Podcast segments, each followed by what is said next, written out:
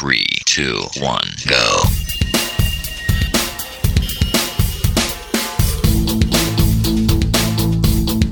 Enredando, la informática que se escucha.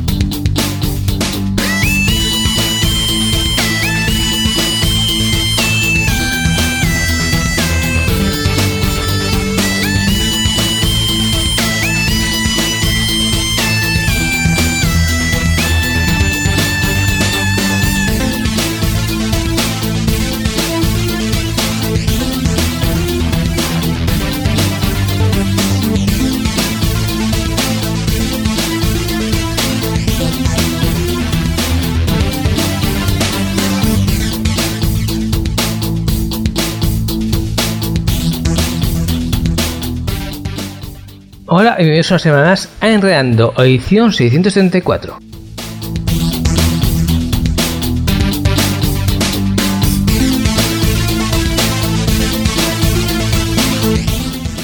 Esta semana yo también me tengo que escapar un poquito antes, por lo cual Íñigo se encargará de las noticias. Pero lo demás, aquí estamos dando el callo.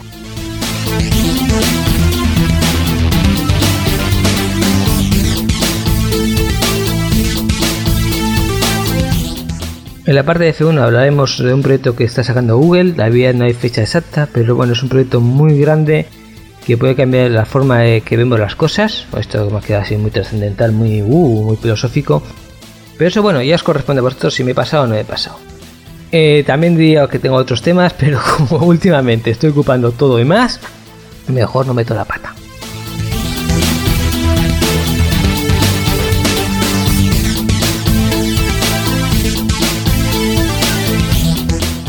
En la parte de software libre, pues tendremos software libre. ¿Qué queréis tener? Obviamente tendremos encuestas y también tendremos, como os he dicho antes, noticias. Vamos a recordar la forma de contacto también. y un día de estos os voy a sacar también una estadística de la web. Que ya saqué una versión primera y voy a sacar una segunda que están muy divertidas, en serio. Bueno, pero la forma de contacto, www.enredando.net y correo electrónico oyentes.enredando.net. También tenemos Twitter, arroba enredando eh, la página de Facebook es Facebook barra enredante, me parece recordar. Y se, bueno, lo miráis a la página web, que se me va el tiempo. Ahora las encuestas.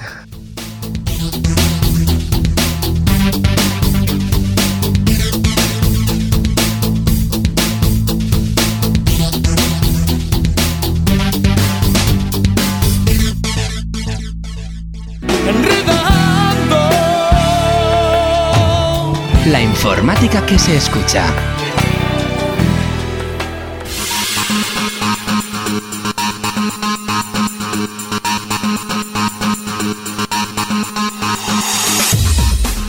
Ya estamos en las encuestas en esta edición 674 de Enredando.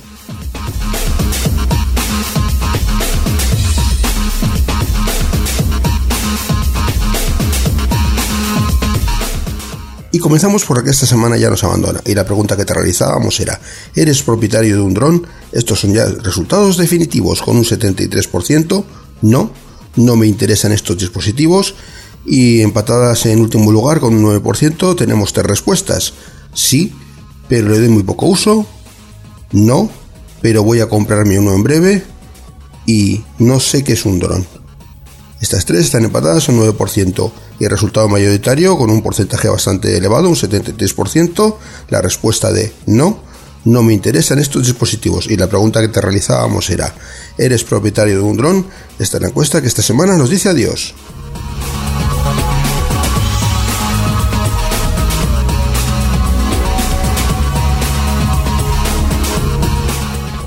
Y en la siguiente encuesta hablamos de un de los smartphones, de los teléfonos móviles y en concreto hablamos del nuevo sistema de Android versión 7 Nougat. Y esta es la pregunta.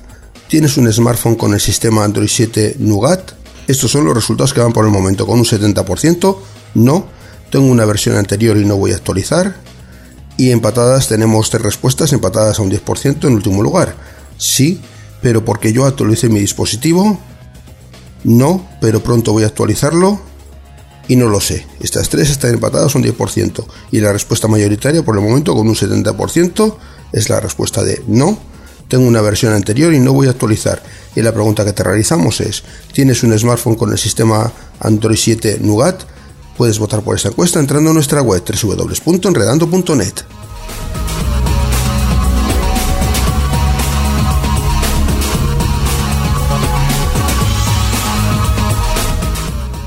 Y en la siguiente encuesta hemos conectado dos cosas, eh, la ciberseguridad y el trabajo. Y respecto a estas dos cosas, pues a la pregunta, ¿te gustaría convertirte en experto en ciberseguridad como una salida laboral?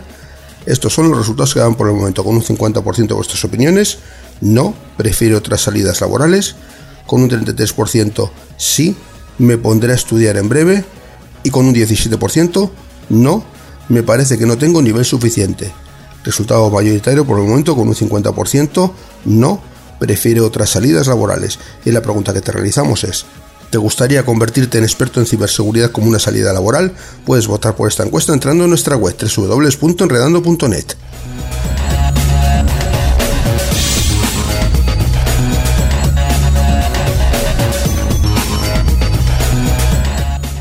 Y en la encuesta de la semana pasada hablábamos de los ciberataques de ransomware, que hemos tenido unos cuantos recientemente, y por eso, precisamente por ello, iban, está relacionada esta pregunta. Y la pregunta es, ¿ha sido víctima de alguno de los ciberataques de ransomware que se han producido últimamente? Y estas son las respuestas que tenemos por el momento, con un 60%, no, porque tomé medidas para evitarlo, y con un 40% la otra respuesta, no, Supongo que he tenido suerte. Estas son las dos únicas respuestas que han tenido vuestros votos y la mayoritaria con un 60% es no porque tomé medidas para evitarlo. Y la pregunta que te realizamos, que es la de la semana pasada, es la siguiente. ¿Has sido víctima de alguno de los ciberataques de ransomware que se han producido últimamente? Puedes votar por esta encuesta entrando a nuestra web www.enredando.net.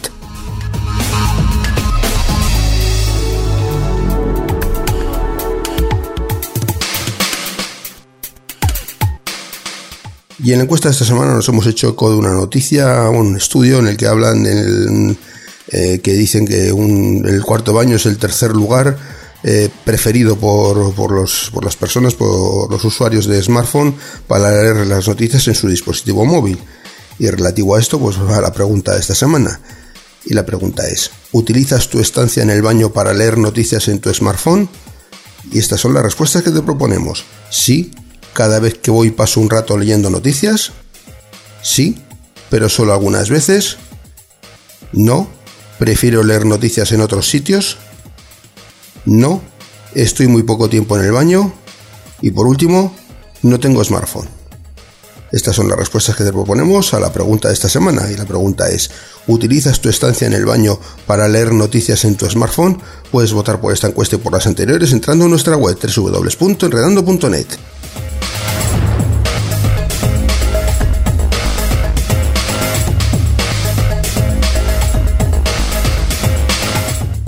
Y ya está aquí nuevamente Mortanauta que nos trae la sección de consultas F1.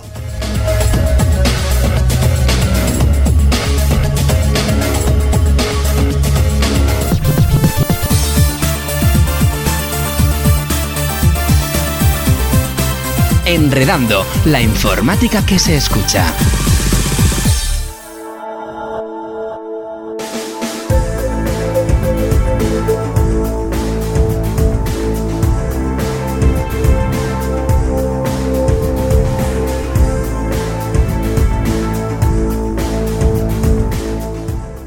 Bueno, pues hemos llegado a F1 y os comentaba que íbamos a hablar de Google, en concreto del nuevo Google Drive que ha salido.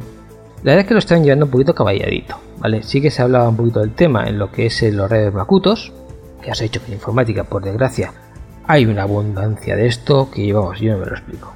Pero bueno, también se fomenta un poquito por las compañías, se fomenta por las agencias de, de noticias, etc. Y se ha convertido pues en el corazón. Por lo cual os voy a decir, ¡Hola corazones! No, hasta tanto de ahí no voy a llegar. En fin. Bueno, pues sí que se hablaba que iba a haber cambios de Google Drive y se hablaba de Google Backup y Google Sync, que es lo que tenemos. Vale, ¿qué es esto? Pues al fin y al cabo es un sistema de copia de seguridad en nuestro ordenador utilizando eh, Google Drive. Iba a decir Gmail, no, Google Drive. También hay una forma de hacer Gmail como si fuese un archivo de Google Drive, ¿vale? Pero bueno, eso es otro capítulo y además es un poquito peligroso. Y bueno, es que sin porros sin manzana, a eso me refiero con un poquito peligroso. En fin, volvamos a lo que es Google Drive. Bueno, Google Drive lleva con nosotros hace bastante tiempo, nació como respuesta a lo que era un Dropbox, Que bueno, Dropbox se está haciendo famosillo y estos señores han dicho, yo también quiero ser, hacerme famosillo y también quiero ofrecer esto. Y sacaron Google Drive. Con más o menos eh, triunfo, ¿vale? Ya no nos vamos a meter. Como, hombre, usuario está, hay mogollón, porque claro, al crear una cuenta en Google, automáticamente creas una cuenta en Google Drive. No hay opción de desapuntarse, por lo cual el usuario, eh, digamos, es el número uno. Ahora bien, en uso ya lo dudo un poquito. En fin, para darle otra vuelta de tuerca, otra vuelta de utilidad a Google Drive, lo que han hecho es convertirlo en un sistema de copia de seguridad. Y aquí tenemos, tenemos tres opciones. La primera opción es ignorarles, ¿vale? Que se vayan a tomar betún, hablando mal y claro. Simplemente tú sigues utilizando Google Drive como lo venías utilizando hasta el momento. La segunda es sincronizar unas determinadas carpetas. Por ejemplo, pongamos la en mis documentos. Entonces Google Drive pasa directamente el resto de, tu disco duro, pero en mis documentos tan pronto como hay un cambio, coge y te lo sube a la nube para que lo tengas en la copia de seguridad. Eh, como particularidad, aparte de una carpeta, también se pueden poner más carpetas. mis documentos, mi música, mis canciones, mis dibujos, mis lo que sea, ¿vale? Entonces podéis poner elegir las carpetas que sean. Y luego la tercera opción es hacer una copia de todo el disco duro. La principal ventaja de esta historia, las copias de seguridad aquí hemos sido un poquito pesaditos en la necesidad de hacerlas, ¿vale? Os hemos dado programas, os hemos dado opciones, etc. Tal, pero siempre pasa lo mismo, y os pasa a vosotros y me pasa a mí. Que bueno, que ya lo haré, ya lo haré. Bueno, que sí, eh, lo puedo hacer mañana, lo haré en otro rato. Joder, qué pereza hacer una copia de seguridad. Entonces, bueno, pues siempre crea ese problemita. Aunque solo tuviésemos que lanzar un programa, pues al final no lo lanzamos. Somos así, está la naturaleza humana. Bien, pero otra cosa que sí hacemos es conectarnos a internet y prácticamente todos los días. Entonces, eh, World lo que se, hace pie es en eso.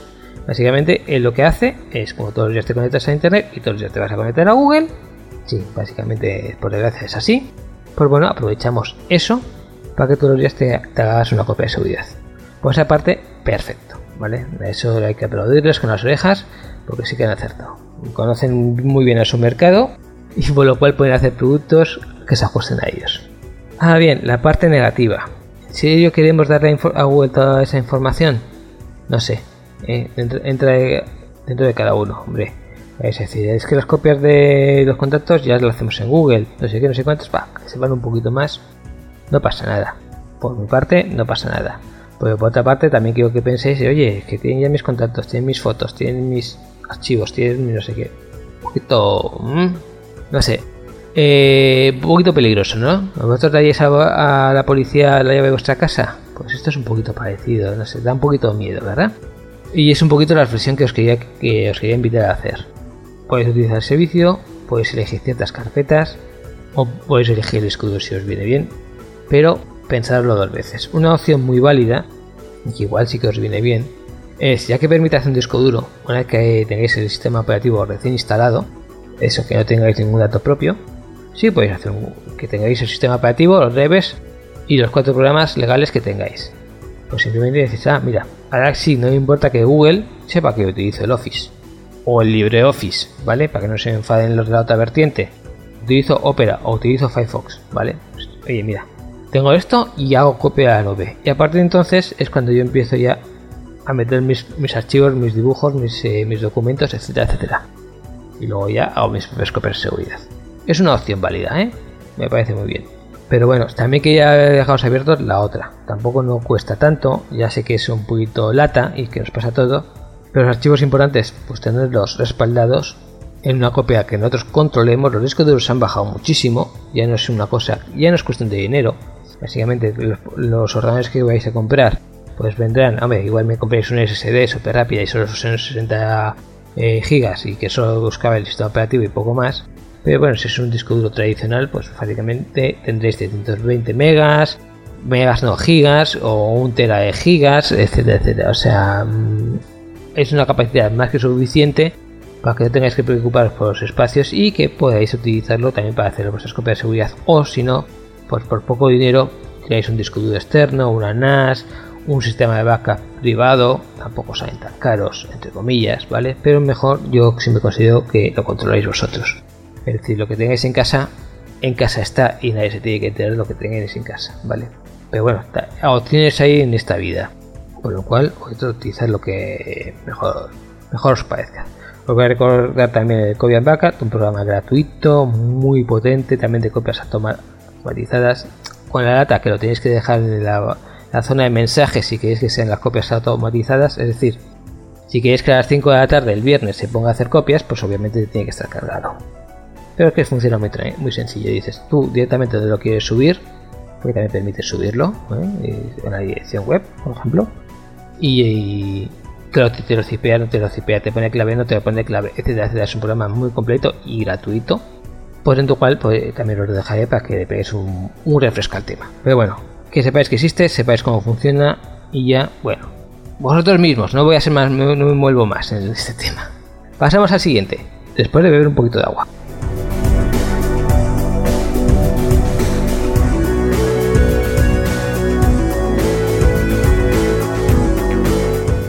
Glu, glu, glu. Bueno, ya estamos aquí de vuelta. Bien, ahora que ya se acerca el verano, ya se por la fruta. Mm, mm, mm. Eso ya no lo puedo cantar en público. Vamos a hablar de los wifis que vais a encontrar en los hoteles. Porque, claro, alguno irá fuera, alguno irá al pueblo de sus padres, ¿vale? Y que vais estupendo. Alguno irá a otro sitio, se hospedará en un hotel y querrá engancharse a esos fantásticos wifis que, que tienen los hoteles. Bueno, hay dos opciones que os vais a encontrar. Bueno, tres. Primero, la wifi. es así, punto. Tienen cama, tienen ducha y para de contar. Bueno, otros tendrán wifi gratuito, bien, y otros tendrán wifi de pago. Cada uno pone sus normas, eso es así. A la hora de contratarlos, fijaros en esta cuestión, pues, oye, si no, sobre todo si no editáis, estáis pensando, por ejemplo, igual por motivo de trabajo que no podéis desconectar totalmente de la oficina. Muy típico, ¿vale? Pues entonces eh, necesitáis que sea wifi, cosa que yo también he empezado. Vas al hotel y lo primero que miras es el wifi. Es triste, pero es así. ¿Qué se va a hacer? Bueno, pues entonces miramos el wifi y ya sea de pago o gratuito, pues oye, mira, lo tiene. Vamos al hotel de turno, ¿vale? Eh, aquí nos vamos a encontrar varias vertientes. Primero, pueden tener un router por cada planta y cada uno pues tendrá su usuario y su contraseña o un router para todo. En cualquiera de los casos, vamos a tener que buscar eh, dónde se pilla mejor la señal y no va a ser precisamente en nuestra habitación. Bien puede ser el pasillo, bien puede ser la habitación del lado, bien puede ser en nuestra habitación porque se ha juntado aquí Santa Teresa y Santa Tecla, pero en principio y con el móvil, para eso está muy bien los móviles, mirando a ver la señal de wifi donde pilláis más fuerte. Ahora bien, me vais, me vais a decir, que yo necesito trabajar en mi habitación, vale, sí, de acuerdo. Pero muchas veces donde mejor se pilla el wifi del hotel es en el bar de enfrente. Esto es literal, ¿vale? Es puro literal. Otra cuestión, para acceder al wifi muchas veces ponen usuario contraseña. Muchas veces la contraseña, o sea, el nivel de seguridad es un web, por lo cual mal empezamos. Pero bueno, otras veces tienen VPA2, otras veces los tienen sin proteger. Bueno, vamos a considerar que tienen lo bueno, tienen VPA2 y necesitamos eh, usuario y contraseña. Bueno, vamos a la sección y lo pedimos. Ahora bien, ¿cómo lo configuramos en nuestro dispositivo? En principio es fácil, pero aquí actúa la ley de Murphy. Se puede complicar. Los recepcionistas, la verdad es que a base de golpearse, que es como se aprende en informática, ¿vale? A veces de golpearse la cabeza contra el mostrador, saben configurar el, el wifi de hotel en la mayoría de los dispositivos. Pedirles ayuda, sin problema, ¿vale? Dices, oye, mira, tengo esta tal de Android, ¿cómo lo enganchas? Y porque tengáis una Samsung no sé qué, no sé cuántas, posiblemente ya la han visto antes. No, no tengáis problemas en ello, ¿vale? Ahora bien, si no lo saben, pues tampoco os enfadéis con ellos. Simplemente, oye, ponéis un poquito de caras. mmm, ¿Hay algún compañero que sabe? Posiblemente sí. Aquí ser un poquito buenos porque cabrearse con esta gente no es inteligente tampoco. Vale, ellos, los pobres, eh, se han puesto allí para atender al cliente, pero no, no son informáticos. Eso sí, si el hotel es un poquito grande, tendrá un departamento informático. Otras veces no penséis, pero bueno, si es un poquito grande, sí que tendrá un chispas por ahí. y igual os puede echar una mano. Por eso hay que ser amable con el recepcionista, porque es el que, si él no sabe, es el que se va a cansar en preguntar al tío que sabe. Eso tenedlo siempre en cuenta. Y además, si le enfadáis, igual llama a la cocina y ya veréis mañana cómo tenéis el desayuno. Con, sus- con sustancia extra. Pero bueno, eso son cosas de los hoteles y restaurantes que siempre hay que tener en cuenta. Bien, ya tenemos, ya podemos conectarnos, ya te podemos acceder, perfecto. Ahora bien, sigue siendo un sitio público. Esto es una cosa que tenéis que tener siempre en cuenta esas cosas. No controlamos la red. Cuidado con las cosas que, escribimos y dejamos de escribir. ¿Es que nos los van a espiar los correos? Sí, pueden hacerlo, tranquilamente. Pero bueno, tenéis que conectar el correo, yo eso lo entiendo, vale, no, pasa mucho. Después, cuando salgáis del hotel, cambiar la clave y ya está. Eh, sobre todo, yo tendría cuidado a la hora de realizar compras. Si es posible, evitar una compra desde un wifi público. Y del hotel es un wifi público. Tendréis los móviles, a la que incluso que han quitado el roaming, pues también tenéis eh, si tenéis tarifa de datos, que la mayoría vais a tener, pues mira, también tenéis una otra forma. Mirad el- con el wifi del hotel el producto que os interesa, pongamos que compréis en Amazon, ¿vale? Por, una tienda que está por todo el mundo. Vale, ah, mira, el balón de playa de Nivea, lo he encontrado aquí, perfecto. La página es esta. La copiáis en vuestro móvil y en 5 minutitos lo tenéis comprado, ¿vale? Y sigue siendo vuestra red, no la red del hotel. ¿vale? Eso es una medida de protección muy tonta, pero muy buena, porque esos sitios que no voy a decir que el hotel Hostal Paco haga cosas malas, ¿vale? No digo ni el Rich ni el Carton, pero son sitios potencialmente peligrosos, porque no sabes ni lo que está haciendo el hotel ni lo que está haciendo el tío de la habitación de al lado. Y a veces el tío de la habitación de al lado sí que es un malote. Y que, le cuesta poner, mira, tenéis en el hotel, se pone allí con sus tres ordenadores a, a snifar, se llama así, a snifar los wifi, ¿vale? A, a ver lo que huele, ¿vale? Pues eso se llama snifar. Y, y, y ve vuestra tarjeta de crédito. Se va a poner de un contento, ¡puah! que no veas. Y por el hotel, por muchas medidas de seguridad que tenga o no las tenga, que eso no lo sabéis vosotros, pues mira, se os ha volado vuestra tarjeta de crédito. En algunos hoteles, aunque ya van escaseando, por alguna razón tienen conectores RJ45, es decir, el cable R de toda la vida, el que es como el del teléfono pero un poquito más grande. Vale, pues eso, lo tiene el RJ45. Me vais a decir, "Hombre, no voy a llevar un cable de red. Bueno, eh, algunos frikis lo llevamos, ¿vale? No sé la primera vez. Sí, porque pensamos conectarnos a otros dispositivos y dices, bueno, pues ya meto uno en la maleta, pues acaso donde voy no lo tiene. Vale, pues en algunos hoteles yo me he encontrado el RJ45. Obviamente la velocidad no es la misma. Mm, ¿Nos van a llamar la atención? En principio no. Yo a mí nunca me ha llamado la atención y la velocidad no es la misma, os lo aseguro. A veces en un hotel, si consigues, si, muchas veces solo te llegas a 128 K por segundo. Enganchas por el RJ45 y vuelas, ¿vale? Bueno, como, tie- como si, estuvieses en casa. Es una opción que mirar un poquito detrás de los armarios o bueno, detrás de las mesillas y cosas de estas, entonces engancha el teléfono, a ver si tenéis solo este y la tienen porque vais a volar. Pero eso sí, no se lo comentéis al recepcionista por lo menos hasta veros largo del hotel, ¿vale? Hasta que sea la última noche y digáis, oye, mira, ¿sabías que tienes un RJ45 en la habitación? Y te van a decir, ¿y eso qué es? Ah, bueno, pues no te enteras. Y una última cosa bastante importante. Eh, si veis, vais a vuestra habitación, encontréis una red sin proteger, una red abierta, con el nombre del hotel, preguntad antes en el hotel si esa red es suya. Porque es muy fácil, oye, no te con 50, 100 personas, yo me pongo fuera a repartir wifi, soy un malote, pongo el hotel, la gente cae y estoy viendo lo que está navegando, ¿vale? O sea que eso también ten- tened cuidado. Confirmar siempre que la red que os engancháis, si está protegida, obviamente va a ser la del hotel, porque habéis tenido que pedir clave, pero si encontráis una abierta, que sea la del hotel. Bueno, sin más, eh, f1.net y se nos acaba el tiempo. Por lo cual, hasta la próxima semana.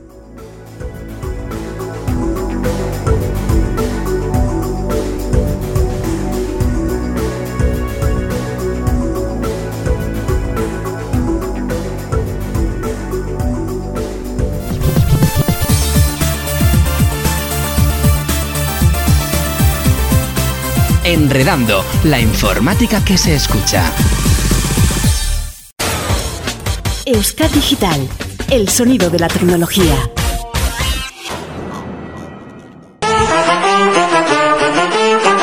A veces, la legalidad es un concepto flexible, tan flexible que se deforma.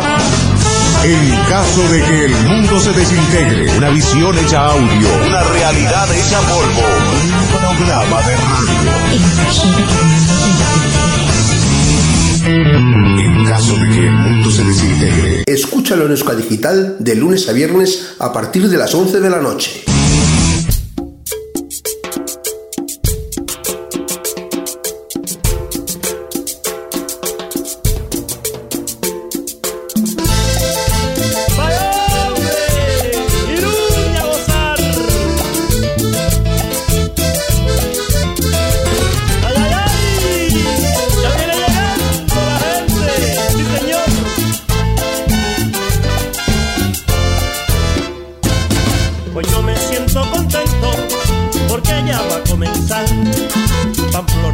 Sus encierros,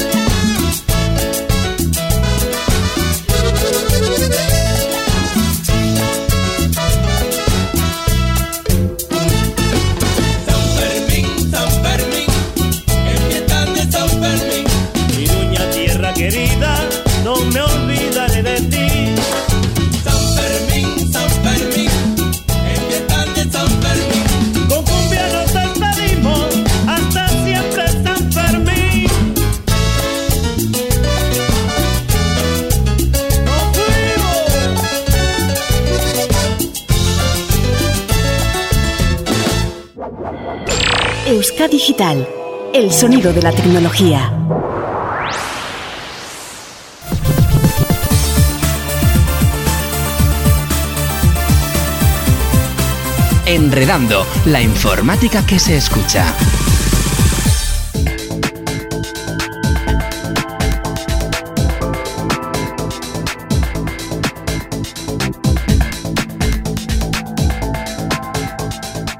Y después de esta pausa ya estamos en la sección de software libre GNU Linux, en esta edición 674 de Enredando. Yo soy Miquel Carmona y espero que los contenidos que he preparado sean de tu agrado.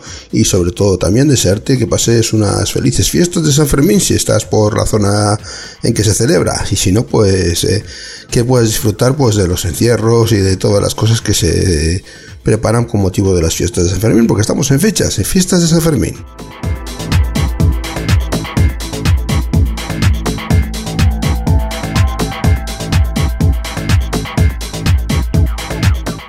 Dejando de lado la asiento de San Fermín, vamos a hablar de algo relacionado con el mundo del software libre y vamos a hablar de Linux Mint. De Linux Mint porque tenemos una nueva versión, la versión 18.2 eh, llamado Sonia y bueno, que ya está disponible pues para todos nosotros para poder utilizarla. Eh, bueno, pues eh, a, principio de este mes que estamos, de julio, el equipo de CLEN ha hecho público el lanzamiento de Linux Mint 18.2 Sonia, una nueva versión de esta popular distribución, una versión que en este caso es especial puesto que por primera vez en mucho tiempo exigen, existen las correspondientes versiones para todos los sabores oficiales de Linux Mint. Es decir, tenemos Linux Mint 18.2 Cinnamon, Linux Mint 18.2 Mate, Linux Mint 18.2 KDE y Linux Mint 18.2 XFCE, las cuatro ediciones de Linux Mint que normalmente no salen de una forma estable a la vez, eh, pues están en esta ocasión simultáneamente. Los cambios en esta versión no son sustanciales respecto a la versión anterior, principalmente se resumen en la aparición del Min Update Tool, que es una mejora del gestor de, Bluetooth, y la incorporación de las XApp de manera estándar. Las XApp son aplicaciones livianas que buscan cumplir una función, así tenemos una app que es igual Hablo de notas, otra que es un reproductor de vídeo, otra que visualiza archivos PDF, otra que visualiza imágenes, etc. La que quizás están en todas las versiones de Linux Mint 18.2 Sonia, a excepción de la versión con KDE. Eh, Cinnamon 3.4 es la última versión del escritorio de Linux Mint que está en esta versión. Mate 1.18 es la versión que, que incluye esta, la edición Mate y Plasma 5.8 es la versión de la edición KDE. Linux Mint 18.2 Sonia sigue basándose en Ubuntu 16.04 con el kernel 4.8 de Linux y el resto de programas de Ubuntu. En esta versión ya no tenemos MDM como gestor de sesiones sino LightDM. Para poder actualizar la distribución solo tenemos que ir a la herramienta de actualización de software y una vez que hayamos actualizado pues todo, todos los, los, paquetes que tengamos para actualizar, en la terminal tenemos que escribir pues eh, sudo apt install slick-gitir light eh, y luego tenemos que escribir también eh, con sudo apt el remove mdm. Y luego reiniciar. El sudo rebot que es para reiniciar la máquina. En caso de no tener Linux Mint, hemos de ir a la web oficial y descargarnos la imagen ISO de instalación. Y tras varios minutos de instalación ya tenemos nuestro ordenador, pues este Ubuntu mentolado, ¿no? este Linux Mint, que es el Ubuntu con sabor a menta. Eh, sobre Linux Mint hay información muy interesante en la Wikipedia. Eh, voy a dar la dirección, eh, bueno, porque también la página oficial está ahí en la, en la Wikipedia, se puede hacer desde, desde la página de la Wikipedia, la página oficial. Y aparte pues hay una información muy interesante y muy completa en la Wikipedia en la que hablan pues de las ramas de desarrollo, las características, la historia, las ediciones y bueno, pues, esto el que quiere información, información, una información completa, pues tiene esta información de la Wikipedia, la dirección la voy a decir, es.wikipedia.org barra wiki barra Linux Mint, L y latina N U X guion bajo M y latina N T, Linux Mint.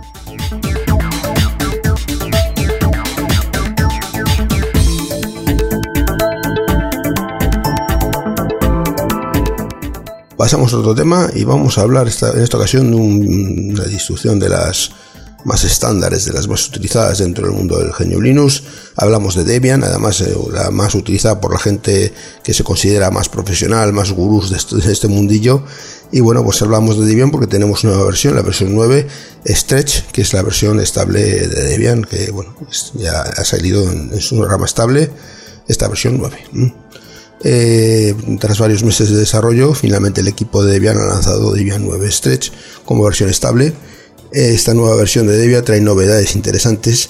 Sin embargo, lo más interesante es que se ha, que se ha pasado a la rama estable, dejando la rama testen y pudiéndose utilizar en equipos de producción. A nivel de plataformas, Debian 9 abandona la plataforma PowerPC y añade la opción para la plataforma Mix64L. A nivel de kernel, Debian 9 no tiene la última versión del kernel de, Linux, sino que trae la versión 4.9, una versión más antigua, pero más testeada que el kernel 4.11. Sin embargo, si somos expertos, podemos instalar cualquier versión del kernel que queramos. Respecto a escritorios, esta nueva versión de Debian tiene Plasma 5.8, XFC 4.12, Genome 3.22, Mate 1.16 o LXQT 0.11. Estos escritorios podrán elegirse durante la instalación gracias a las imágenes ISO de instalación o sencillamente podremos elegir instalarlas desde la terminal de nuestro Debian. En cuanto a los programas habituales, eh, Debian Stretch eh, contiene la versión 5.2 de LibreOffice, la versión 2.9 de Caligra, Firefox 52 está presente en la distribución, así como otros navegadores web que encontramos habitualmente. En ese el aspecto de servidores donde parece que Debian Stretch ha cambiado más. Desde esta versión Debian abandona MySQL para elegir MariaDB como base de datos, apuntando todos los paquetes de MySQL a, MariaDB eh, como base de datos, como hemos dicho. DNS y los paquetes de host también han sido actualizados. PHP y Samba también se han actualizado, llegando a la versión 7 y 4.5 respectivamente. Al igual que la versión anterior, Debian 9 Stretch es una distribución con soporte LTS de 5 años, un soporte interesante para empresas y pequeñas organizaciones que necesitan un sistema operativo robusto y estable. Si aún no tenemos Debian en nuestros equipos y queremos tenerlo, podemos encontrar la imagen de instalación en la página web oficial de, del proyecto. De todas maneras, yo prefiero decantarme por la página de la Wikipedia, como todos los oyentes ya saben, me gusta este, este servicio. Y bueno, pues en la enciclopedia libre Wikipedia tiene una página muy interesante sobre, sobre Debian. Y la página web de, voy a dar la, la dirección de la Wikipedia, es es.wikipedia.org barra wiki barra debian-gnu barra linux. El, el, el, Debian es eh, DE, B y latina A N guion bajo GNU con letras mayúsculas barra Linux. Y bueno, pues ahí tenemos toda la información sobre el proyecto de Debian, las características, los lanzamientos, versiones de desarrollo, todo lo que podemos querer saber sobre Debian, pues lo tenemos en, en castellano perfectamente y también, por supuesto, eh, nos indican cómo entrar en la página oficial de, del proyecto de Debian para poder descargarnos y poder utilizar esta distribución en nuestros equipos si así lo deseamos. Esta nueva versión, versión 9 de Debian.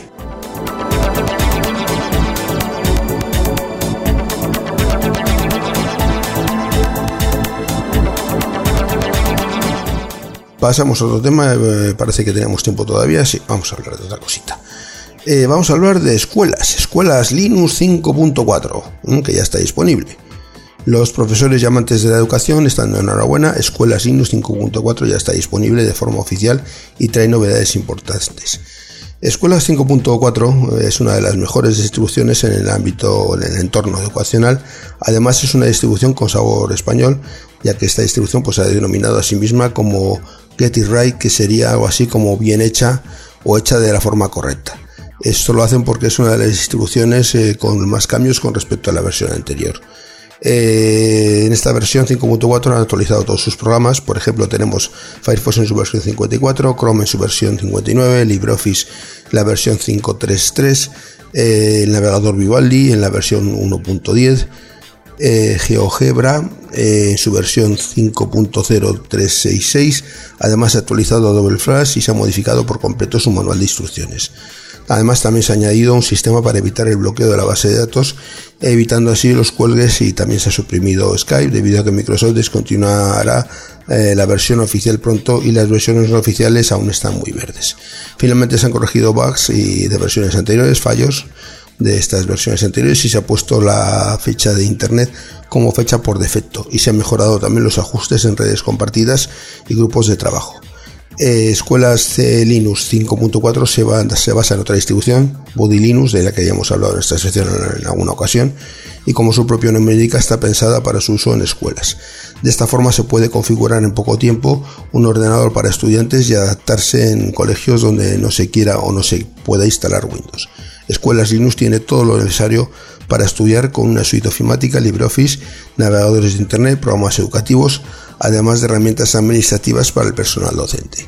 Eh, si lo queremos descargar, podemos eh, acceder a la página de SourceForce, del repositorio SourceForce, y bueno, hay que pensar que no solamente es para escuelas, sino que también se puede instalar en cualquier ordenador personal sin ningún problema. Está especialmente diseñado para escuelas, pero cualquiera en su, en su ordenador de casa pues puede instalarla y utilizarla perfectamente.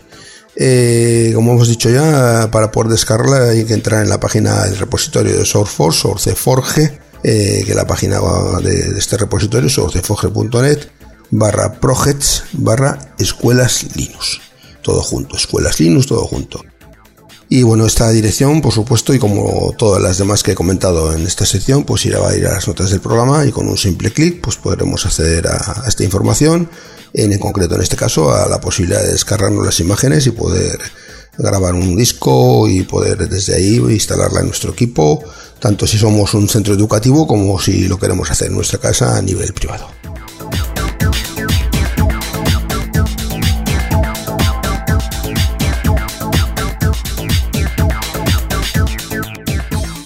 Y esto es lo que tenía preparado para el programa de hoy. Solamente me queda recordar que tenéis a vuestra disposición la dirección de correo electrónico eh, para poder mandar ahí consultas, sugerencias, eh, todo lo que os interese.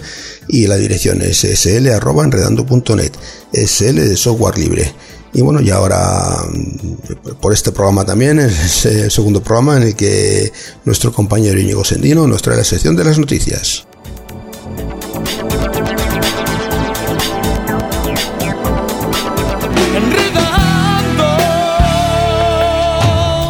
La informática que se escucha.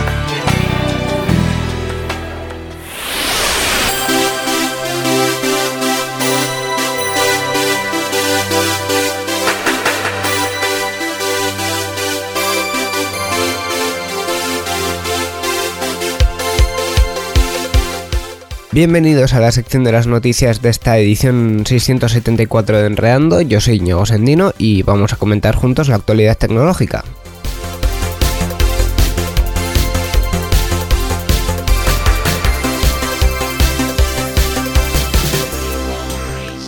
Y comenzamos haciendo un poco de historia, dado que estos últimos días, en concreto el pasado 27 de junio, el primer cajero automático cumplía 50 años. En concreto, en 1967 se puso en marcha en Enfield, en una población del Reino Unido, el primer cajero automático de la mano de Barclays, del Banco Británico.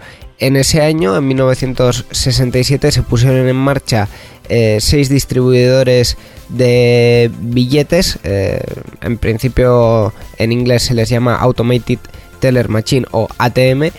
Y eh, el primer aparato, bueno, estos seis primeros distribuidores fueron ideados por John Shepard Barron.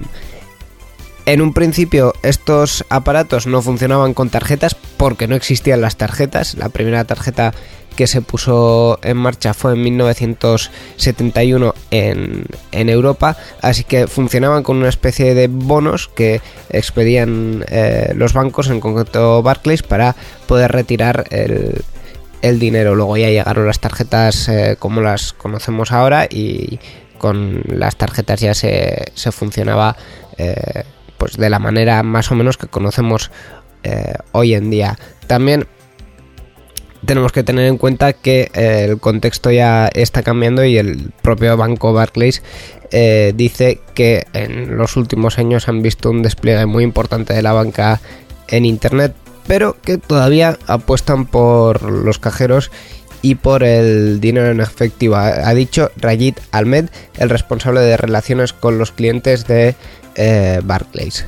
Haciendo un pequeño repaso de números, en 2016 eh, se batió el récord en, en Reino Unido de retirada de efectivo en concreto en diciembre de 2016 con 730 millones de libras en efectivo en, un solo día, son casi 825 eh, millones de euros y hoy en día en España tenemos casi 70 millones de tarjetas, tanto de débito como, como de crédito, eh, en un crecimiento que ha ido en alza hasta 2008 y luego pues, se ha ido sosteniendo.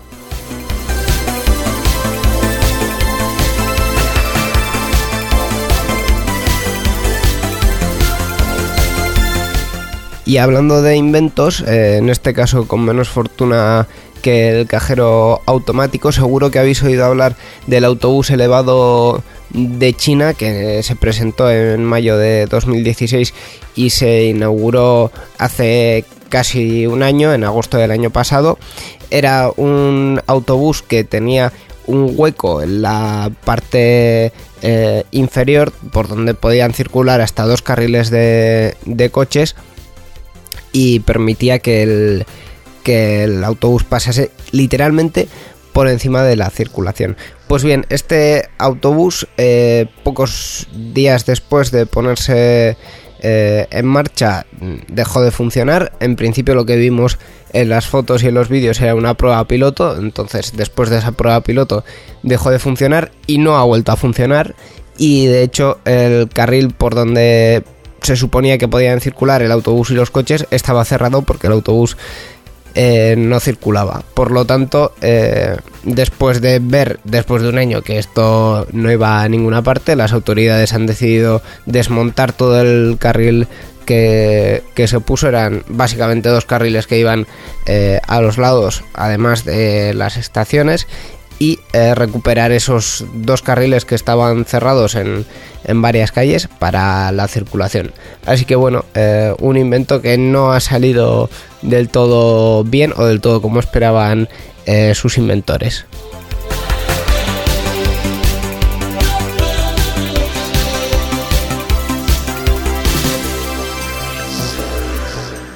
Y hablando de novedades, si sois usuarios de Telegram, que podríamos decir que es como la alternativa más popular a WhatsApp, a esa aplicación de mensajería, eh, han presentado ya su nueva versión de la aplicación, la versión 4.1 para móviles.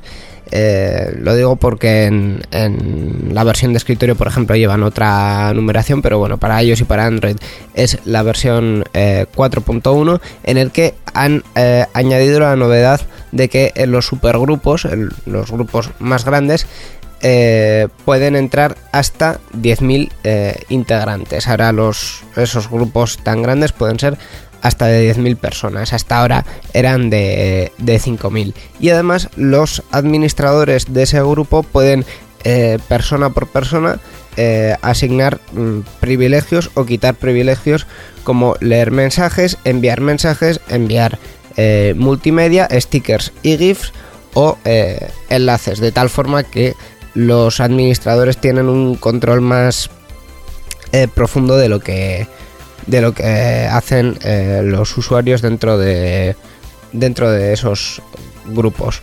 Por lo tanto, pues hombre, teniendo ya 10.000 eh, usuarios en esos grupos, es importante que haya también un cierto control por parte de los administradores. Y hablando de otra aplicación que añade novedades, eh, Pokémon Go en su última versión que ya salió hace unas semanas ha añadido cambios en los gimnasios del juego que pasan a tener ciertas características de las Poképaradas como los discos y eh, esta semana hemos conocido en concreto en el foro de Reddit que eh, Pokémon Go Plus, la pulsera que sacaron también eh, Niantic para jugar a Pokémon Go sin tener que usar el, móvil, eh, no va a ser compatible en un primer momento con las novedades de los gimnasios. Es decir, los gimnasios ahora tienen eh, discos, pero con el Pokémon Go Plus solo podemos girar los discos de las Poképaradas. Se puede seguir capturando Pokémon, pero no se puede eh, aplicar, bueno, no se puede utilizar esa nueva característica que sí se puede utilizar en eh, el móvil.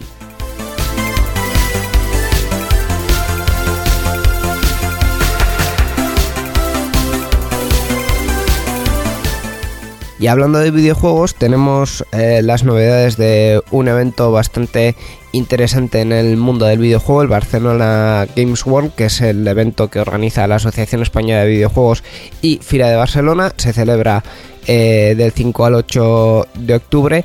Ha, sido un evento que ha pasado por varias eh, reconversiones de nombre y de gestores y eh, la edición de 2017 se va a celebrar del 5 al 8 de octubre, como ya he comentado. Van a ampliar la superficie expositiva hasta los 60.000 metros cuadrados, que es bastante, y eh, va a ser un crecimiento del 25% de, de superficie. Y entre las novedades que va a traer este evento, eh, por un lado van a ocupar los pabellones 1, 2 y 5 de Fira de Barcelona y por otro van a añadir cierto contenido como la visita de Toru Iwatani, el creador de Pac-Man, eh, que va a explicar en una conferencia cómo eh, se gestó el juego del Comecocos y qué había detrás de, aquella idea y cómo ha ido evolucionando durante los años. También va a haber participación de la Liga de Videojuegos eh, Profesional que va a añadir el campeonato de League of Legends. Nintendo por su parte también va a participar organizando la final del campeonato nacional de Mario Kart 8 en Barcelona Games World. También va a haber Retro Barcelona dentro de eh, este evento que ya el año pasado se añadió a este evento con eh, casi 5.000 metros cuadrados de exposición, eh, muchas máquinas y mucho contenido interesante también en Retro Barcelona. Y bueno, en resumen podéis ver todas las novedades del Barcelona Games World en su página web, que son bastantes. Y además también están eh, las entradas ya a la venta por si os interesa acudir.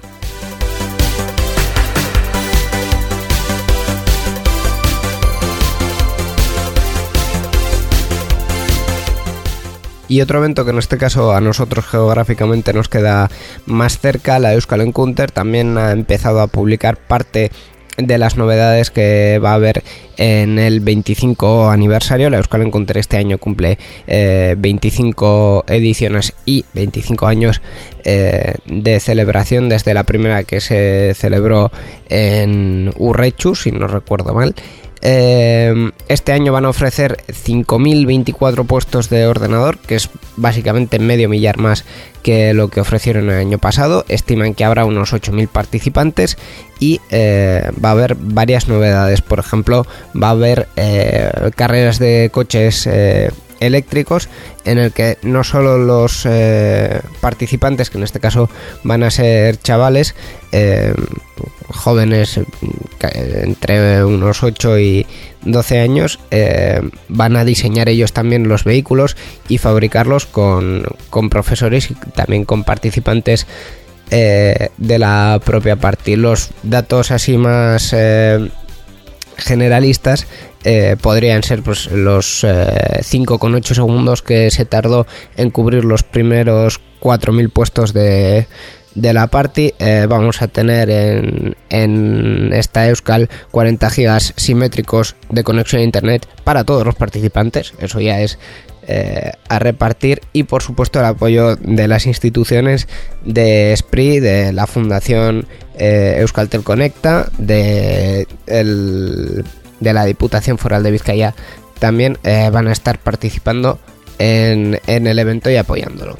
Y por cierto, si sois de los que no tenéis puesto la party, pero os interesa ir a verlo y, ver un poco qué se cuece por allí, sabed que hay una zona eh, de libre acceso que es eh, la OpenUne que va a estar ubicada en este caso en el propio pabellón donde va a haber conferencias y, talleres. También va a haber algunos eh, stands que se van a poder eh, visitar allí entre otros Retro Euskal para que también el espacio de los videojuegos retro tenga allí su presencia y por cierto también va a haber un espacio nuevo llamado The Lab en el que se pretende visibilizar eh, las novedades del mundo de las eh, tecnologías eh, con una especie de formato de, networking. La idea puede ser pues, presentaciones de nuevas apps, tener beta, beta para un proyecto o cosas así, pues presentación de proyectos eh, sobre todo si estáis interesados en la web de la Euskal Encounter hay más información sobre esta iniciativa también.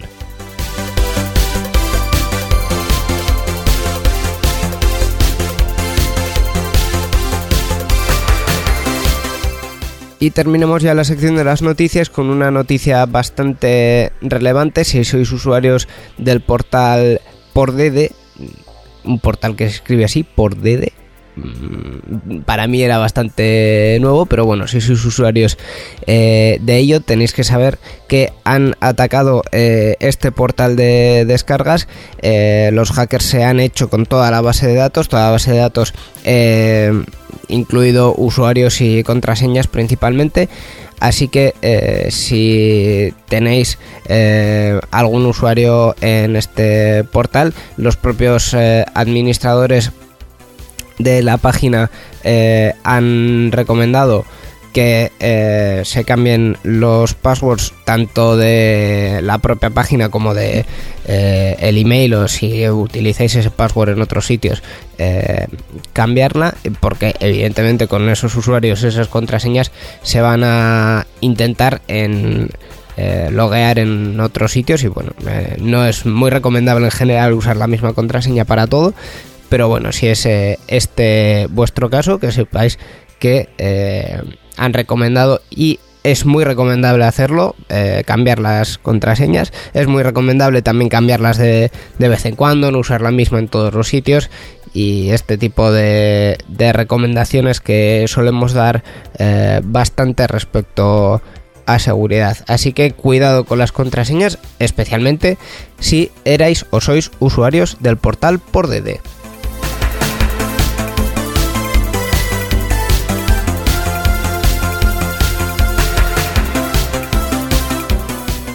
Hasta que ha llegado la sección de noticias de Enredando por esta semana, hasta que ha llegado también por el momento, eh, diría yo que por esta temporada, mi participación en esta sección de noticias.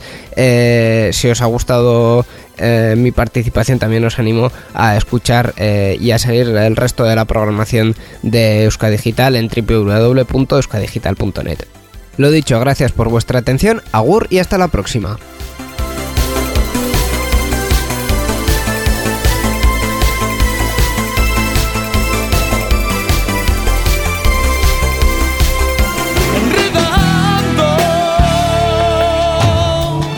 Informática que se escucha.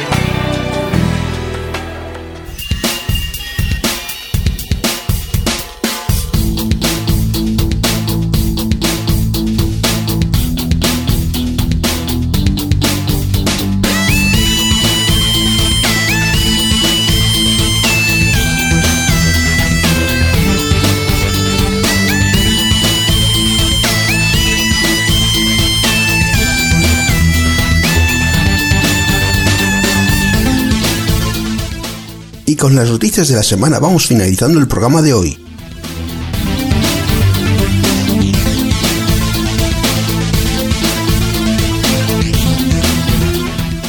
Pero antes de irnos deja que te recuerde las formas de contactar con el programa. Tenemos una página web cuya dirección es www.enredando.net y el correo electrónico oyentes@enredando.net. Repetimos, oyentes@enredando.net.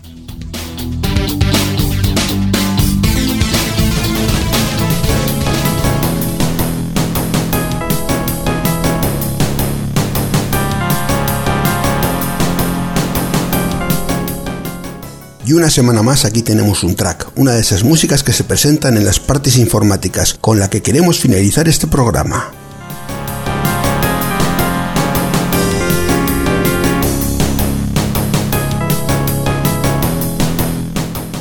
Muchas gracias por tu compañía. En una semana volveremos con nuevos contenidos. Hasta la próxima.